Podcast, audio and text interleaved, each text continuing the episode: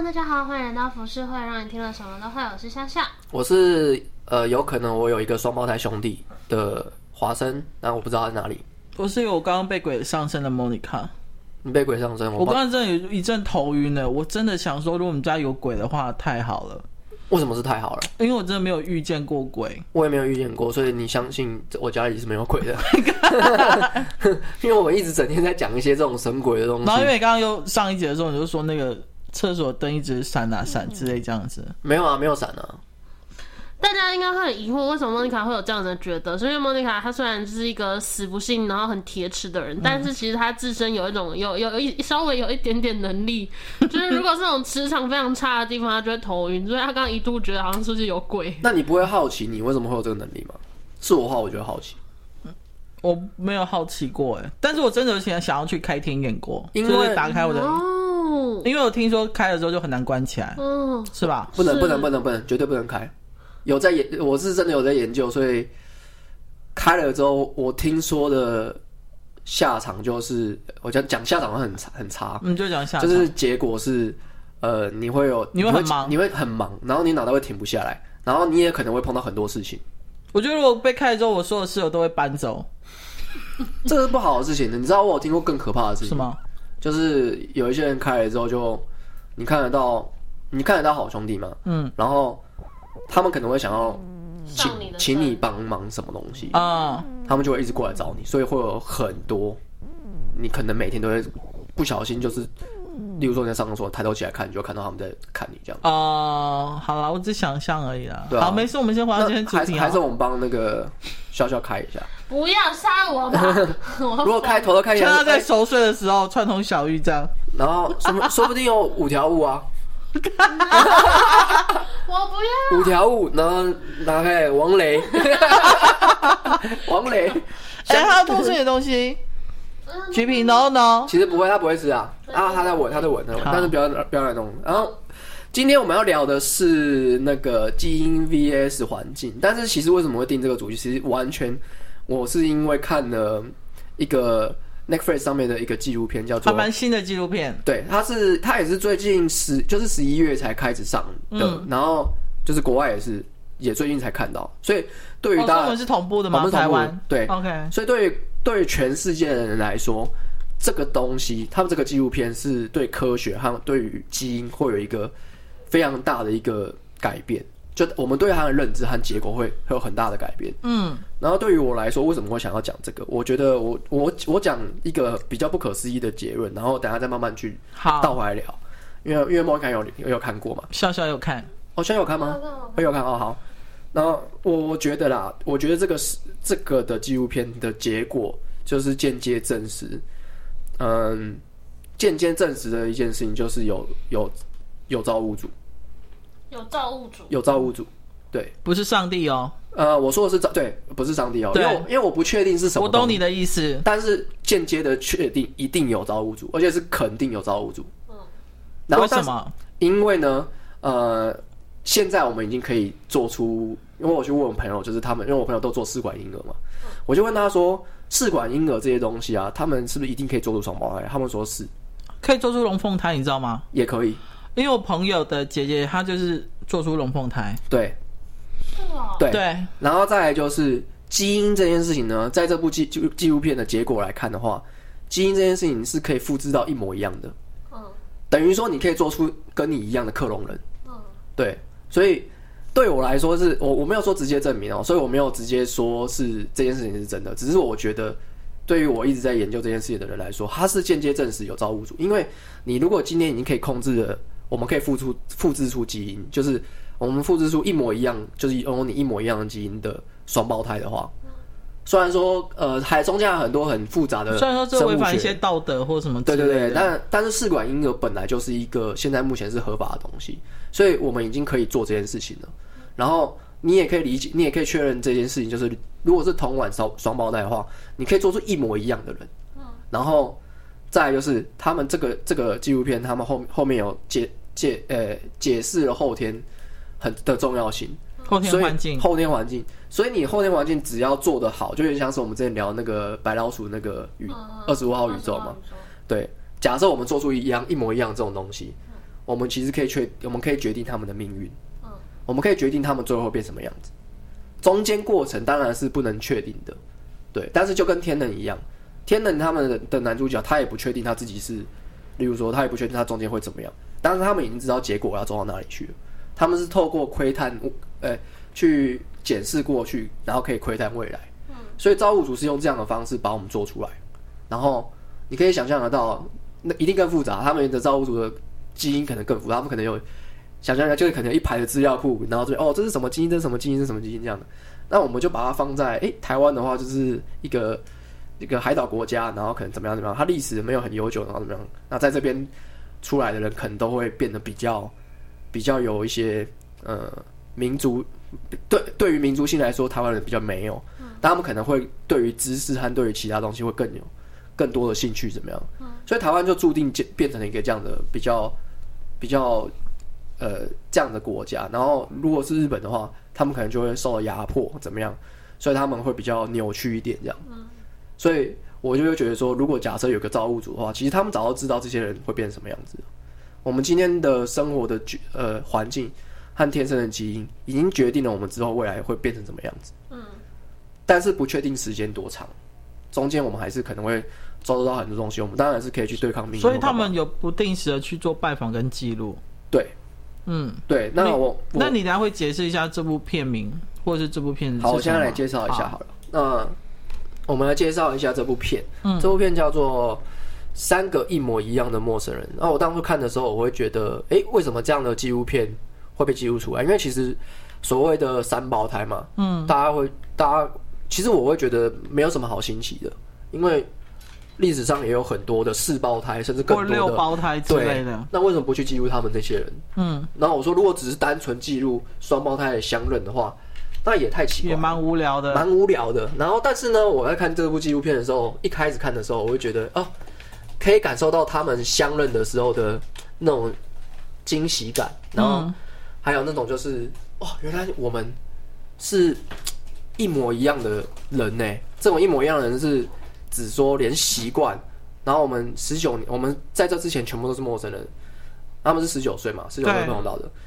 但是他们在这之前碰到之前，他们的习惯、他们喜欢的东西、他们的爱好，还有甚至在，例如，例如说他们喜欢抽烟嘛，他们连抽烟的牌子都一模一样，都是万宝路。喜欢的女孩子也都一模一样，都年纪比较大的，对，都是年纪比较大的。嗯，然后甚至连他们的动作、手势都一样，因为他有一个，他们有一个朋友在旁边讲嘛。他们在相认的过程的时候，呃，第三个三胞呃就是呃，他们双胞胎先相认，然后第三个是看报纸，然后他看报纸的时候，他就说：“哎、欸，怎么会有跟？就我记得最后一个人是 David，嗯，对，对，David，然后他就说，这个人怎么跟我朋友这么像？一几乎是一模一样啊。然后再来就是他，我觉得这个还蛮有趣的，这真的是好朋友才会发现。他说：，哎、欸。”为什么连手势也一样？因为照片是暂停的嘛，你不不可能知道他完整的手势是怎么样。但他说连手的那种感觉都一样，对，然后大大的，然后他们的厚厚的这样，厚厚的，然后再就是他们的那个动作那个的的那种感觉，所以他可以可能可以甚至可以还原，就是哎，他们可能是这样动作怎么样。然后事实事实证明呢，就是他们的动作真的也是一模一样。他们就简直是就是感觉上是认识非常非常非常久的人这样。然后后来。这部片的纪录片啊，前面就在讲述这些，呃，就是一些相认过程，相认过程很温馨，然后很快乐这样子。然后你在前面的时候，你也会不知不觉的，就是哎，觉得为他们感到开心这样。嗯、然后你也会觉得这种相认是很不可思议的。你想想看，就是你突然世界那么大，世界那么大，对，你怎么可能会突然就是看到哎，跟这一模一样的人，该不会我兄弟吧？而且我觉得很很妙的是，如果。反正如果你们要看这部片的，可以先目前关掉，因为我们接下来会谈一些剧情东西。哦，因为你怕被爆的话，我们就可以先不用听这样子。但是记得下载一下，可以给别人听。我觉得是我呃，因为我们聊这个主题是一定要爆的，主要是因为爆也没关系，是因为它是一个纪录片。我我觉得很妙的是，如果那一天鲍比没有走进校园，因为他是先跟 Eddie 相认嘛，对对，对。然后没有走进同一间上同一间大学的话，他如果先选择去别的大学或别的州念书，嗯，是不是他们的人生就会又完全不同？然后再来就是这个实验可能永远都不会有人知道。没错，因为你知道这件事情是他们在电视上相认，然后报纸出来之后呢，有记者，呃，呃，就是记者去研究嘛，对，去找出来。甚至是呢，呃，你在纪录片里面有看到有一对双胞胎女生，嗯，他们在节目上面讲话嘛，他们也是因为这个的关系，他们他们他们看到了之后，他们才相认。没错，对，所以所以他们也是因为这样才发现说，哎、欸，原来我有一个双胞胎姐妹这样。原来我也是被实验的其中一个。对啊，对，然后这个是实验这个东西呢，是后面他们发现的阴谋论。嗯，那他们后来发现呢，因为他们一开始是说，他们家长就跑过去。很很生气的说，为什么我在领养这些小孩子的时候，你没有跟我讲？跟我们说，你没有跟我讲说他是三胞胎啊？对啊，你没有其这我们是有其他兄弟的。然后他们就用一个比较用一个比较敷衍的一个理由说，哦，因为我觉得三胞胎一般家庭不会领养三个孩子。然后里面其中一个比较重要的的就是 David 的爸爸，嗯。他就直接说：“我我我就会领养三胞胎啊，这样就很生气这样。”嗯，但重点你你去在暴走，对，那不用理他，他们每次都这样。然后重点是他们去抱怨这件事情好像也没什么用了，因为这已经是事实了嘛。没错，对，所以他们还有讲到里面有讲到一个比较可怕的阴谋论的东西嘛，就是他们最后结束了之后离开，然后但是嗯，David 应该是 David 的爸爸，我忘记应该是 David 爸爸，他要去拿伞。他忘记伞放在那边了。哦，对。他回去拿伞的时候，发现他们在他们原本的会议室呢，这些这些所有的高高官，然后那一个就是帮他们安排认养的那一个协会。对，然后然后那一群人呢，上流社会正在喝香槟，在庆祝，好像他们刚刚逃过一个大难一样。嗯，或逃过死刑的感觉。对，然后这件事情就埋下了一个种子。然后再来就是大家看纪录片，如果看到这个时候时。应该已经发现一件比较，呃，一个已经很明显的事实，就是有一个人不见了，就是有一个人从头到尾都没有出来讲话。对，因为在访受访的时候，成年人有一个其中都没有出来。不对，因为有三，因为三胞胎嘛。对。然后那个人呢，这一个人，他们后来讲述的这件事情，就是三胞胎其实呃，后来他们有经历经历了很多事情。嗯。他们有结婚生小孩，然后又一起共业，然后一起同居啊，怎么样的？他们发现他们哦，他们是如此的契合，如此的美好。但是呢，他们有讲一件事情，就是说，这些实验呢，一旦发现这个是实验之后，他们就已经注定了他们会有一个不美满的结局。原因是因为他们其实他们兄弟之间的磨合是在成年之后才磨合的。如果今天是在小孩子从小从小一起养育成人的话，其实他们有办法，一定有办法可以去面对他们之后未来的磨合和相处上的改变。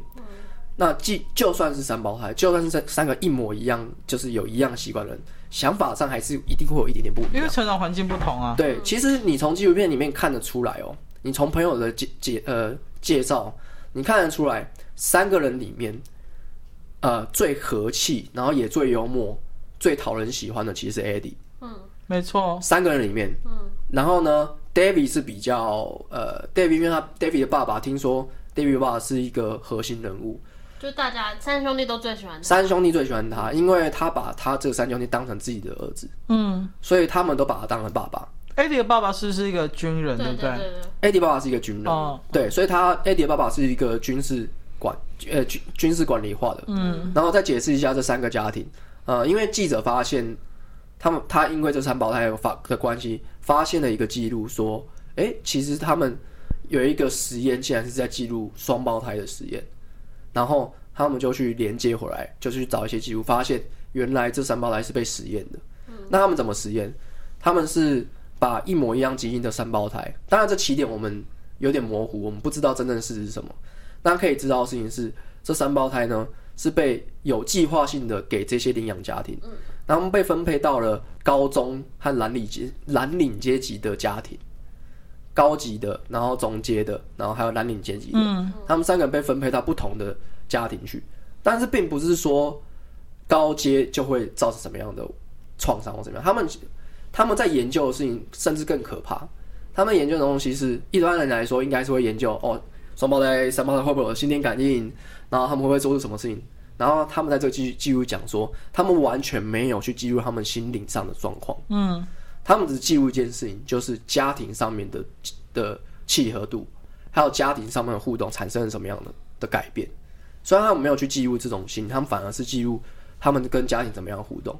所以他们的实验的目的是要去测试基因和后天的环境是什么样的这状况。他们是如果说呃基因他们已经确定了嘛，嗯，他们已经确定基因是这样，那他们能够他们在实验的时候，就是分配到不同的环境去，他们想要知道一模一样的基因分配到不同的环境会变成什么样子。所以呢，结果呢就是，呃，反正这个这个纪录片到最后其实是一个，后面你会觉得很可怕，你会觉得剧情急转直下。真的是后面我觉得看，我觉得有点像在看，可是我觉得有片欸，我我先回到这个，就是我觉得这个三胞胎的生母，嗯，我觉得他也没有交代的很透彻，就是。呃，这个生母他他只有说他们有一个特征，像是他他们生母也很喜欢喝酒，所以他们三胞胎也很喜欢喝酒，就是就这件事带过，然后就说哦，他很年轻啊，所以他可能无力抚养这三胞胎，对，所以才决定就是送养出去这样子。我觉得他们会这么轻描淡写的带过，原因是因为这部纪录片不 care 生母的的过去是什么，他们只 care 他们只 care 一件事情，就是这个记这个实验的的目的是。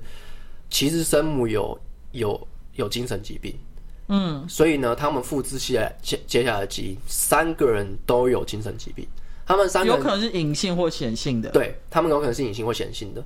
Eddie 就是隐性的，嗯、然后然后那个其他的芭比和 David，芭比和 David 就承认说，他们都有去做过，就是心理进过精神病院啊，然后犯过罪啊之类的。对对对对对，对，对，你你去看他们的照片，你会觉得。哇，他们人看起来像是人生胜利组哎。其实他们以前长很帅，他们的年轻的时候长得超帅，然后三个人笑起来又一模一样，然后又很阳光的感觉。然后你再透过他们的，呃，去对 Eddie 的一个就是形容，你会觉得 Eddie 是一个希望大家都好的那种人。然后他们在三个里面算是可能有点像是润滑剂那种感觉。嗯，对。然后最后让 Eddie，我觉得他们三胞胎最后会吵架。的的关系是因为他们有讲到说是 David 的爸爸去世了，所以他们的核心的一个人物，一个父亲的一个象征性的东西已经不见了，所以他们三个人没办法再维持正常的家庭的相处。他们本来其实就是各自的家庭，没错，本来就没有义务要把他们绑在一起，呃，就他们原本的生长环境，嗯，所以他们在这边会有一些矛盾的一些的价值，就是哎，我我们原本就是兄弟啊，但是哎不对，我们有各自的家庭。然后这些人又都是我们爸爸，哎，那我们到底是怎么样？所以，David 的爸爸出现，我觉得是决定了他们心灵状况的一个一个心灵寄托，然后还有一个缓和所有人的情绪的一个方法，因为他们有一个，他们有一个就是心灵的辅导者、辅导老师的感觉啊，嗯，对，因为他扮扮演了爸爸，所以他们就会有一个比较假象的家庭，哎，三胞胎生活在一起，我有一个爸爸，都就是 David 的爸爸，我觉得很妙的就是那时候。呃，芭比跟 Eddie 相认的时候，然后 Eddie 就大概知道芭比他们家经济状况是最好的那一种，因为他爸、uh, 他爸是医生嘛，是不是这样？但他却开玩笑说：“哎、欸，其他的车可比我烂，或干嘛之类的。”对，你可以看得出来，他们有一些比较。对，对他们有一些比较，就是虽然说我的家庭可能没有那么好，可是我用的东西可能比你好，或干嘛之类这样。然后再来是他们还有一个很有趣的现象，就是呃。是芭比吗？是芭比啊，芭比芭比先去那个学大学里面嘛，嗯，然后发现很多人都就是很热情嘛，嗯，然后这件事情就显显示出来一个原因，就是呃，芭比自己有讲说，他自己不是在在学校不是那种风云人物，对，那 Eddie 是。代表了他们在个性上面的，他们其实还是有很大的差距。嗯嗯，但是 Eddie 是，所以就像你说的，Eddie 是，Eddie 是一个名名一个风云的人物，所以他们在校园里每一个人都很开心，每一个人都看到他都会说，哎、欸，你回来了，什么哎好久不见啊，什么这样子。虽然说他们有一模一样的习惯，他们也都有精神疾病或什么样的，但是他们在个性上的显性的外显的东西还是有点不一样的。嗯，对，所以，但是又很奇怪的事情是，Eddie 是里面看起来最乐观的人，到后面呢才发现原来他有狂躁抑郁症，是吗？是这个字。对，狂躁抑郁症。对，狂躁抑郁症，我也是第第一次听到这个这个名词，这样。嗯。狂躁抑郁症，就是感觉上听起来很可怕。就是因为狂躁就是一个很 hyper 的一个词，对。但抑郁又是一个很压抑的一个词，很阴沉，很阴沉。所以我觉得这这个词感觉在一个人身上，他就是不断的在被拉扯。对。但是又无法控制。对，但是其实，嗯、呃，这边这个纪录片有一个很，他们有间接说出一个很。悲惨的一个事实就是，其实呢，如果这个实验没有被发现，如果他们三个人没有被没有相遇，，Eddie，哎、欸，那个，哎、欸、，Eddie 说不定不会自杀。啊，我我我先讲一下啊，Eddie 最后发现自他就是他是在结婚之后，然后过了一段时间，因为他们也有开一间餐厅是牛排店，嗯，然后呢，在当时是非常非常火红的，他们也赚了很多很多很多的钱，然后呢，他们三个人当然会呃，团队一定会出现一些纷争嘛，嗯，兄弟也会出现纷争，这很正常，嗯，但是呢，那个 David 和 Bobby 就受不了了，那个 Bobby 就先率先先离开，嗯、那对于 Eddie 和 David 来说的话，他们觉得是一种背叛。然后对于 Eddie 来说的话，是他是最不想看到这个状况的人。嗯，他们觉得三兄弟被被拆散了，所以等于说他们前面那个如梦似幻的人生呢，只是一个幻象而已，就一瞬一夕间崩盘，一夕间崩盘，就有点像金融海啸那种感觉。嗯，只是精神上的金融海啸。雷曼兄弟，对对对对，雷曼兄弟，对，所以对他来说的话，他的心理的打击是最大的。然后再加上他之前乐观的性格，所以感觉得出来，他应该是有，呃，有心事是不会讲的那种人，因为他想要给人家一种欢乐，然后说，哎、欸，大家都很好啊，这样呢。所以我觉得芭比的离开是压垮他骆驼最后一根稻草。对，听说那时候他们，嗯、呃，芭，呃，芭比离开之后嘛，然后 Eddie 有出现一些很奇怪的状况，嗯、就是他会打给一些他们很久很久没有联络，而且在半夜很奇怪的时间点。对。然后有时候会讲一些很莫名其妙的话，对对，那这个东西就是精神疾病的一种征兆嘛。那呃，后来呢，我记得那个纪录片上面好像还有讲到说，Eddie 有被被指认说他是帮凶。你有你有记你有记得这件事吗？我知道好像就是他们上一个节目，对，然后其中有一个观众好像就是质问 Eddie 说，你是是曾经被。呃，曾经涉入卷入一起什么什么凶杀案或什么之类这样子，然后那 Eddie 在那个节目的时候不断的强调说他是疑似被他一直他的语气是说他只是被误认的感觉，他并没有被定罪。你不能讲说我是一个杀人犯或是一个凶杀犯之类这样子。对，其实我看到那部影片，那个那个那个那个短片的时候，我会觉得，哎、欸，我会觉得。这诶、欸，这真的是不同时代的人呢。因为如果是我们这个时代的话，我们遭受这样的东，这样遭受这样的，我就说我告你妨碍名誉，我一定 除了敢告死你，除了告你妨碍名誉之外，我不可能会出席节目啊。嗯嗯嗯嗯，对，我不可能出席节目。就是如果我曾经有可能做过这样的事情，对对，我不可能出席节目，我根本不可能上节目。我这个状况一定是不好上节目。今天不管是不是我有罪还是没有罪。我不肯上节目，可是你的两个双胞胎兄弟约你一起上节目啊？对啊，那就很奇怪，所以就变成说，Eddie 一定是在极大的压力之下上节目的，这是肯定的。应该说他也没有预期观众会访问这种问反问这种问题，但是那时候风波很大的话，应该是预期得到。而且你有发现，就是当那个观众就是透过主持人麦克风问他这件事情的时候，他的另外两个兄弟其实是默不吭声的。对。应该是说，我觉得当然是想要给他一点说话机会之外，他们可能真的也不了解。嗯，对对对，我觉得是不了解。然后这件事情也没有去解释哦，所以就变成说，这个纪录片只是记录当时的状况。这样，嗯嗯嗯。呃，对。那后来呢？所以他到底有没有做这件事情，你也不知道嘛。那如果假设我假设哦，假设他真的有做这件事情，然后只是说这个真相没有被发现，那就代表他其实的他的说不定更扭曲，他心态说不定更扭曲。嗯。当然，我讲这件事情不是事实啊。就是我也没有去查查，所以说不定有一些听众可以去帮忙查一下这样。嗯、然后呢，我只是因为那个纪录片做一个结论而已。然后后来呢，就发现，嗯，Eddie 在家里自杀。嗯，对这件事情。然后后来他们就有一个，对他们来说就是一个非常非常大的打击，这样。嗯、然后他们才意识到这件事情，说，哎，那他们的实验是不是在实验这件事情呢？然后他们就回溯去去看了一下他们之前实验的东西，他们发现呢，其实呃除了他们之外，还有很多组被实验的的三胞胎、四胞胎、双胞胎。嗯，那他们怎么实验？他们除了刚刚讲的说会定期回去，在他们小时候的时候会不会一直去了解他们的状况之外呢，他们呢，他们的家庭在之前呢都有一个领养的姐姐，年纪都一样。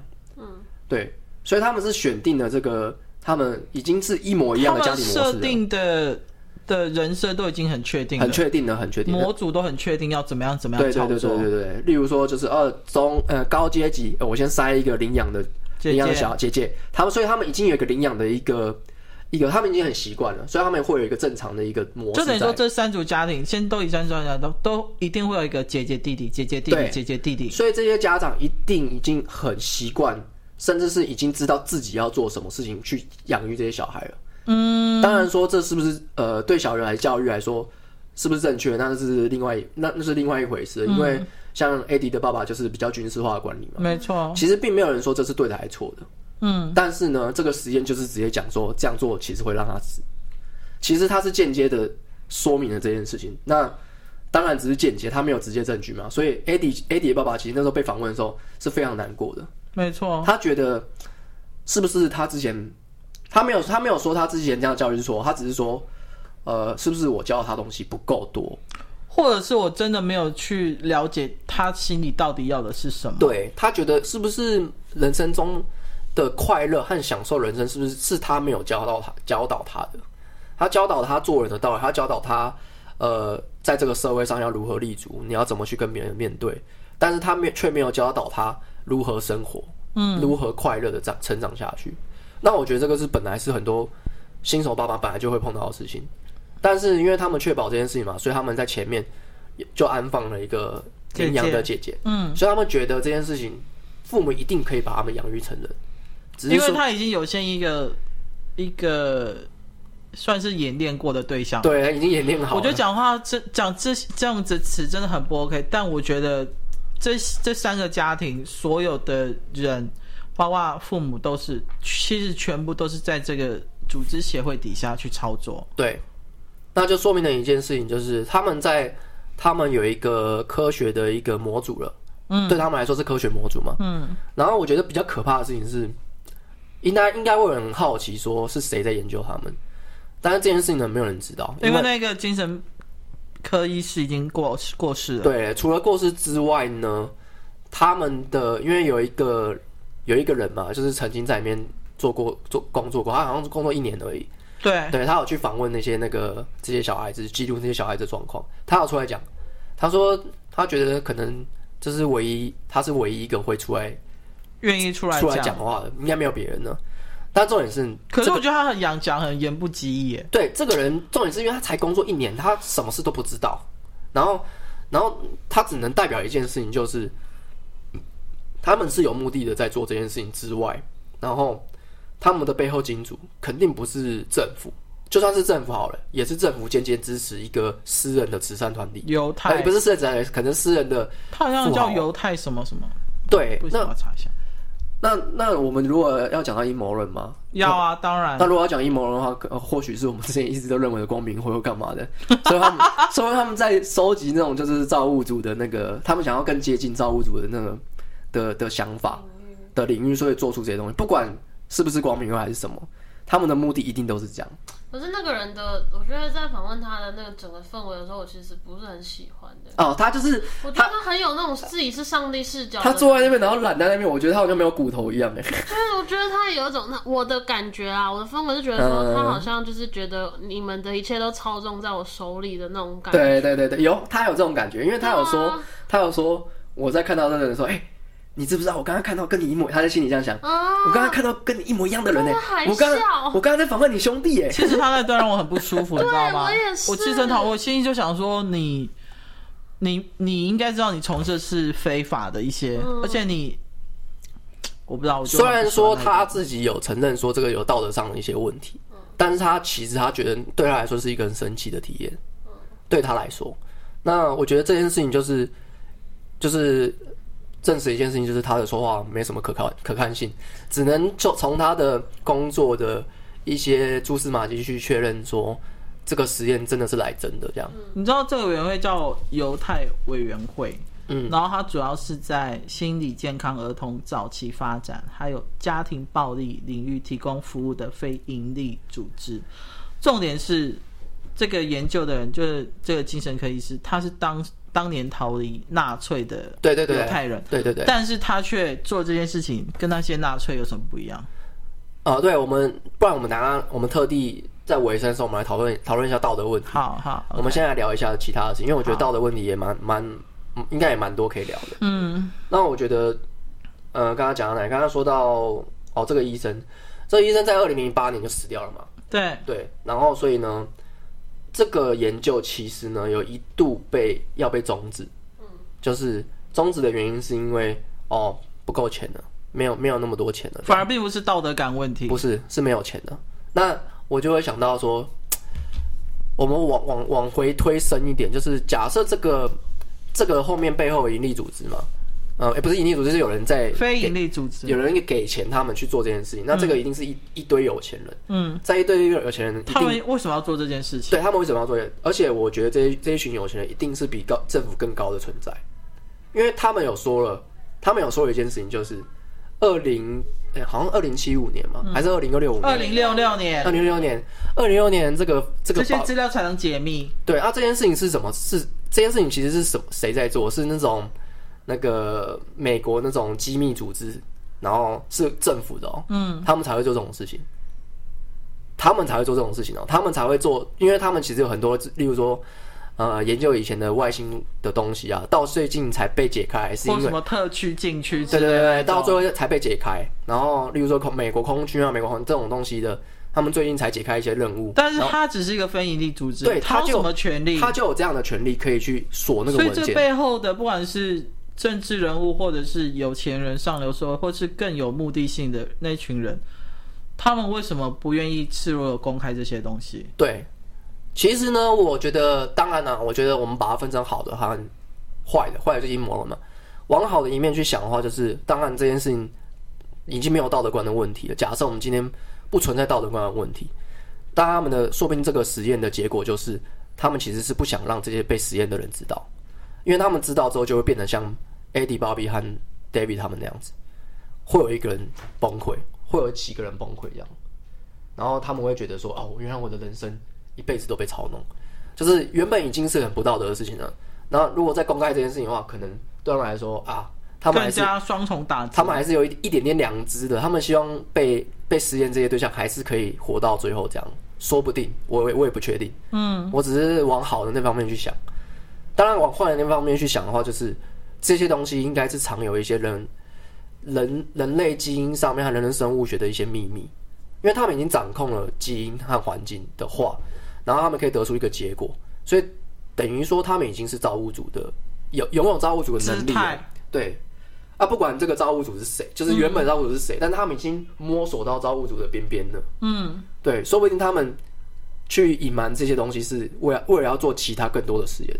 所以这个实验他们已经不做了，他们说说不定是要去做其他的实验。嗯，因为他这个实验代表一件事情，就是呃，基因和环境后天直接等于命定论。诶，没错啊。对啊，有有同样的双胞胎和三胞胎都至少有一个人死掉。诶，嗯，这这件这件事实是很可怕的事情。诶，至少诶，这这个叫至少有一个人死掉。诶，这根本不可不可能是巧合啊，这个是数学组合出来的的理论啊。我们只要用数学推论就出来，就可以知道这个环呃基因 vs 环环境会直接得出这样的结果，就是直接把人变成一个白老鼠，变成数字。就等于说，今天如果我们是三胞胎好了，然后一生下来，我们就被丢到不同的家庭里面。对，然后他们已经掌控了这个家庭的所有的教育，还有他们的生活，还有他们怎么怎么对待这些小孩子，那他们就可以确定。这个人之后长大会变什么样子？就是你的你的个性，你你你被你的个性已经被确定了。就是我已经不会是我自己原来的本性了，我是被有计划的，呃，捏塑成什么样的人？对对对对，你已经基本上是可以了。如果当然要当个快乐的人的话，我们我们可以制造出一模一样，所有跟 David 一样的的爸爸那种人。嗯，我们就训练一批这样的人，然后呢，我们让这一批人呢去组成家庭。然后这些家庭的组合也是有计划性的造成。假设我们这个是阴谋论嘛，我现在讲的是阴谋论，不是事实哦。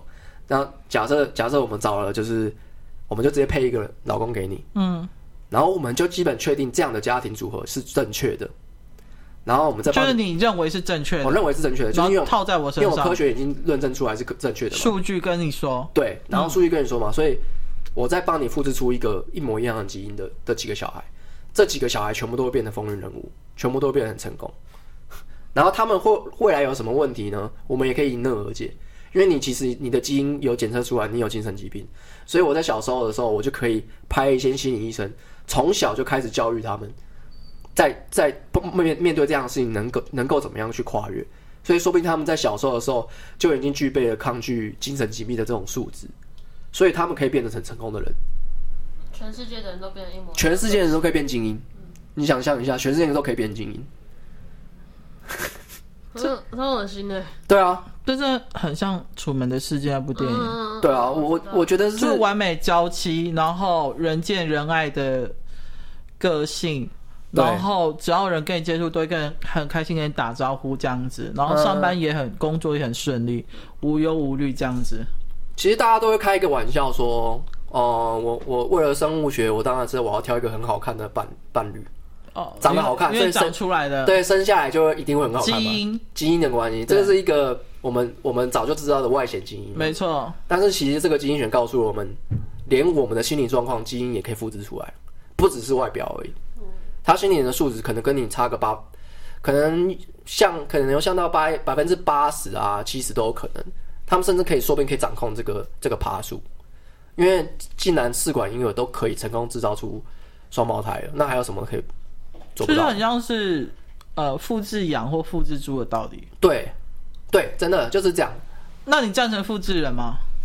嗯、呃，我不要说赞不赞成啊，我我我没办法理解复制人做出来的世界会变什么样子，我只是不能理解而已。对啊，就复制跟你一个一模一样的人，我不能理解，不是从母胎。这样呱呱落。就道德来说的话，当然不行啊。但是道德大家都知道，道德只是一个每一个世纪应该有的一个态度而已。嗯，就像同性恋在以前是不道，就是不道德的事情，现在是一个政治正确，然后是道德的事情这样。所以我不确定未不确定未来复制人对我们到底是什么样的。那你知道全世界第一个曾经成功复制人是哪个国家吗？不是大陆吗？哦，是苏联。对，是苏联。然后中国这几年也有复制成功。哦，对，因为我知道这是中国，嗯，我不知道苏联也有，但那个好像也没有活很久，嗯，对，就死了，对啊，其实蛮恶心的。然后再来就是以生物学的还有历史去看这件事情呢，如果呢，因为其实我们人类的历史想要进进展的很快，对，我们是快速进展，嗯，其实呢，我们在养育那个。肉牛呢，还有宠物这些东西，嗯，我们花了大概几百年，才去让他们物种演化成是乖乖听我们话的人，嗯，所以我们其实也有办法做到，人类竟然都可以驯驯化这些东西了，例如说养猫养狗啊，嗯，猫其实还算是比较有野心的，对，但是狗已经是完全是被我们驯化的，嗯，然后还有肉牛也是一样，嗯，肉鸡呀、肉牛这些东西，全部还有肉猪这些东西都是宠物东西。他们基本上已经被训练到，你出去外面可能就直接死掉了，你没办法活下来的。我现在听我朋友讲一个理论，就说其实安格斯牛它就是生它它的生来就被吃的，它的存在就是为了要给人吃的。因为安格斯牛，如果你让它去外面或怎么样的话，它就是所有人都是它天敌，它就是一个活不去的牛，它就是一块肉，对，它就是走在路上，走在路上，真的就是这种概念。因为我 我听他讲说，他说其实有一些什么动保团体或人。反正就是那种讲动物的权利的，就有曾经说，就是吃安格斯牛是一件很不道德的事情，我们应该要保护安格斯牛。可是，就是你如果它肉真好吃哎，你现在讲一件不道德的事情，其他动物也觉得它很好吃，好，就是大家都觉得它是天敌，所以这些东西其实就是生来它的存在意义就是为了人呢。对，所以其实从人。人类历史来看的话，其实不止不止安格斯，还有很多很多。嗯，其实可以举例出来的有很多，例如说红红贵宾啊或什么的，嗯、这些全部都是配种出来的宠物。宠物对我们来，对我对我们来说，他们是高级品种的宠物。嗯，但是在外面来说，他们是低阶的。嗯，他们就是直接被吃掉那种的。嗯，他们就是一块肉。所以呢，我们从历史来看的话，可以知道基因这些东西是可以被驯化的。我们可以去培植出一一一对。就是这样的人。那如果说假设我们现在科技进化其实是非常非常快的进展，我们在这一百年来，我们已经超越了史前一万年的东西了。嗯，对，我们的而且进展速度是急速的在增加。那也有可能哦，我们在十几二十年之后，因为这样的基因选，我们因为这样的，我们发现人类的基因的秘密之后，可以驯养出一批这样的人，而且肯定现在你刚刚说中国已经在做了吗？对啊，人复制人，人造人对、那我觉得这件事情不远了。我们我们，而且中国应该说不定，说不定他们的目的就是要，因为他们现在不是已经把西藏给那个做集中营，然后香港也现在也变成啊，对对，那接下来是蒙古，对，那这些东西呢，全部都会被他们复制复制人。我也这么觉得啊。对啊，他们会变成就集中营，他们会变成一个，再过一百年之后，所有原本的旧人全部都会死掉，剩下的人全部都被驯化好了，然后剩下来全部都是精英，全部的人都不会反抗他们，就跟这些肉牛肉肉肉鸡一样，我们会被驯化成这样的。我觉得真的是一件很恶心的事。对啊，这个就是阴谋论啊。那而且这种阴谋论，我觉得，我觉得中国是成立的，就呃，在中国是成立的，就。就这部纪录片来说的话，是更加的成立。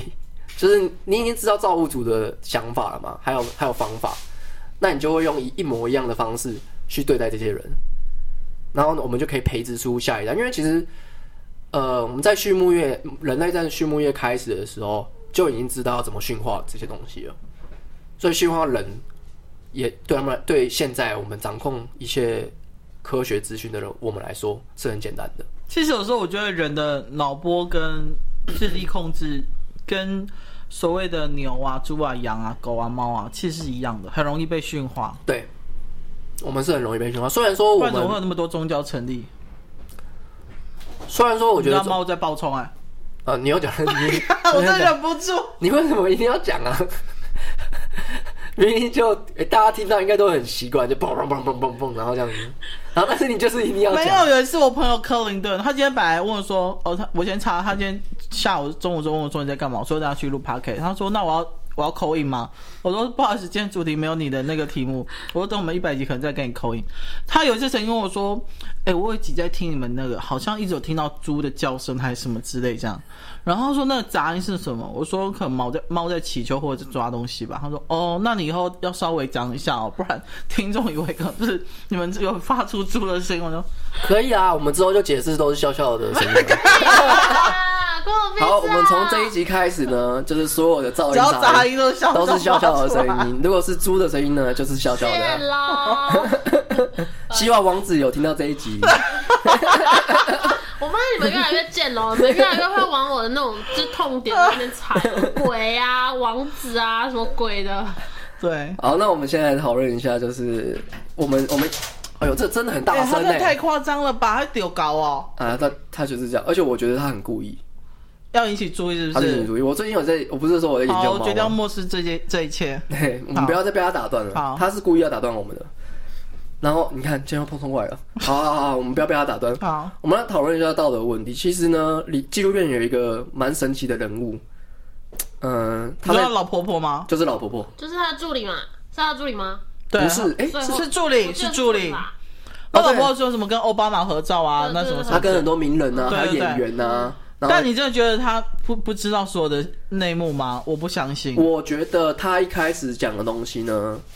我觉得这东西就是，如果讨论道德观的话，我觉得很值得在老婆婆身上讨讨论。因为如果以我们现代人的道德观来讨论的话，这件事情是不需要讨论的，它就是错的事情。没错。对，但是如果以当时他们的那个年纪的人，他们那个时代的人，研究刚二次世界大战结束的时候的那个东西，他们对于人类研究说不定是很平凡的事情。嗯嗯。哦。对，然后再来呢，就是。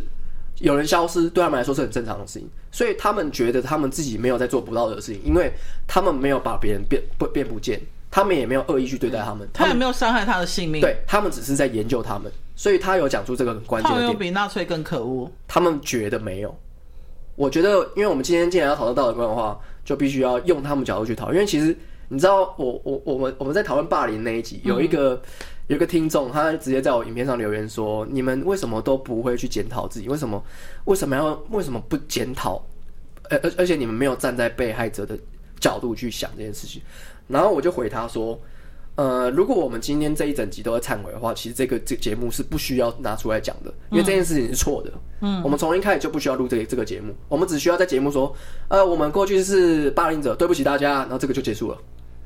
那史上最短的 podcast 对。”那我就说，为什么要讨论这件事情？是因为我们要站在，呃，我们已经知道这道德道德观是错的但是我们还是要去了解背后的动机，因为道德观就是个道德观，它不是法律，它也不是真理。重点是每个人对道德观的界限还有定义都不一样。对，如果今天这是真理，如果我们道德观可以解决任何一切问题的话，那我们愿意顺从道德观去处理任何一切事情。我刚刚这就是乌托邦世界的。对，但是不可能，那是不可能的啊。所以我们就这件事情来讨论一下这个实验的背后的道德观意义，就是在那个时代来说，对他们来说，那个道德观是还好的，很薄弱的，很薄弱，因为他们刚历经这种大屠杀或干嘛的。他们可能想要了解一些更多的事情，他们的目的说不定是想要哦，我觉得我想要了解造物主的想法，我想要研究更多人类的东西，但是我们不能用不人道的事情，因为他们刚从一个浩劫结束，对，生还下来，对，然后再来就听说那个心理医生是一个权威，没错，对，那如果既然既然他是权威，他的探知性、他的求知性一定是很强的，嗯，他已经想要知道更多的事情，所以他已经拥有了。现在科科技所拥有的资讯，呃，惊人的资讯。重重点是因为我查过网络资讯，那个医生是，他是幸运从德国纳粹集中营生还下来的，嗯、所以他明他其实很了解那种被压迫、呃、对被残害苦痛，嗯，但他却做了这件事情。对，他却做了这件事情，为什么？所以我们 既然他既然人都死了，我们。哦，这我这边再提醒一点，我们现在讨论，大家可能会觉得我们不道德，但是我们就是站在不道德的角度去看这件事情。嗯，我想要了解他的想法。好，今天我们觉得他不道德，那他有没有觉得他自己不道德？如果如果他自己觉得今天他不道德，他就不会做这件事情，因为他今天是被破坏的人嘛。嗯，那他就会觉得说，他他的想法已经是这样，我他的想法已经是说，我想要。我们现在是猜测哦，我猜测有，因为他不在人间了。对，我可能他是说哦。我现在已经了解这些事情了，我了解精神领域一些很重大的秘密。嗯，我想要去实验看看是不是真的。那我们不能用不人道的方式，我们要秘密的去测验这件事情，我们秘密的去安插一些东西。嗯，对。当然呢，这些实验呢是交叉在两个世纪的中间，所以变成说二次世界大战刚刚结束，这些事情。浩劫刚重生完，嗯，然后已经进入了人的人类的另外一个比较道德观普及的东的社会，嗯，所以他们在做这个实验的中间的一半的时候，说不定有一些人就觉得这件事情是错的，然后说不定这个医生也觉得是错，但是重点是已经没有，已经已经没有回不了头了，回不了头了。这件事情做下去啊，人类那家人都养成了，所以他们就做了一件事情，他们要把这个计划给永远封闭起来，嗯，只有他们自己知道。或是只有更高层人知道，那只要这些高，只要这些高层人知道就好了，他们就可以不用让世人知道，他们不用让世人知道，只要让未来的人类有一个人可以出来，他跳出来说，哎、欸，有一个东西我们可以继续让我们人类生存下去，这样，说不定那时候已经是世界浩劫了，嗯嗯，或者是社会已经开始大崩乱，然后大战乱，因为其实人类离灭绝其实蛮近的，而且你看到、喔、他为什么设定二零六六年？他们是在一九。一九六几年的时候开始做，对他们说二零六六年才能解封这些东西。二零六六年我们也应该都不在了，都不在了。四十六年，我刚算了一下，四十六年。对，哎，有可能在哦。我们我我可能，你来看，我可能不在了。那到时候记得托梦给你。你你你要说托梦是我托梦，还是你托梦给我？你要背四五六六七八九六十九六十九哦，他还活着，还活着啦。那你要记得就是不会啊，你也还活着。哦，对，我应该还活着。年龄七十，我们现在平均年龄是升高的。好，那决定二零六年的时候，如果我们要开开封吗？他开始已经是做古的东西了。对，已经没有人在做这件事了。但是我们可能可以为了这件事，用别的方式来，然后到时候可以用再开一集，然后老的不行这样子。买一场写稿，因为忘记要讲什么。买一场，哎，我想二零六六年嘛，呃，买一场，嗯。干娘！哎，埋藏四十六年，四十六年的秘密终于解开。标题下标。对，然后我们就说我们在四十六年前曾经预测这件事情，哎，我们预测成功。今年，现在是今年吗？反正就是去年跟今年很多秘密档案都公开啦。对对对对。最近慢慢美国很多五角大厦已经公开很多那种关于外星人的档案了。对，你觉得是真的吗？我觉得是真的，是真的。他们都秘密那么多年了，那是尘封一百多年的东西。啊哎，这一集我这个我想要再开一集好，因为我已经为什么突然会？也不是突然，之后再讲。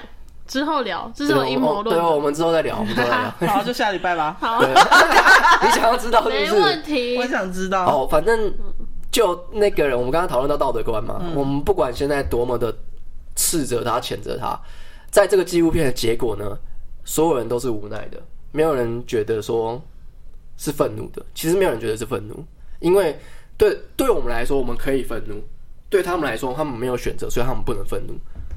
他们只有他们已经也活到这样年纪了，所以你看他们两个最后在那个那那画面真的非常非常感人。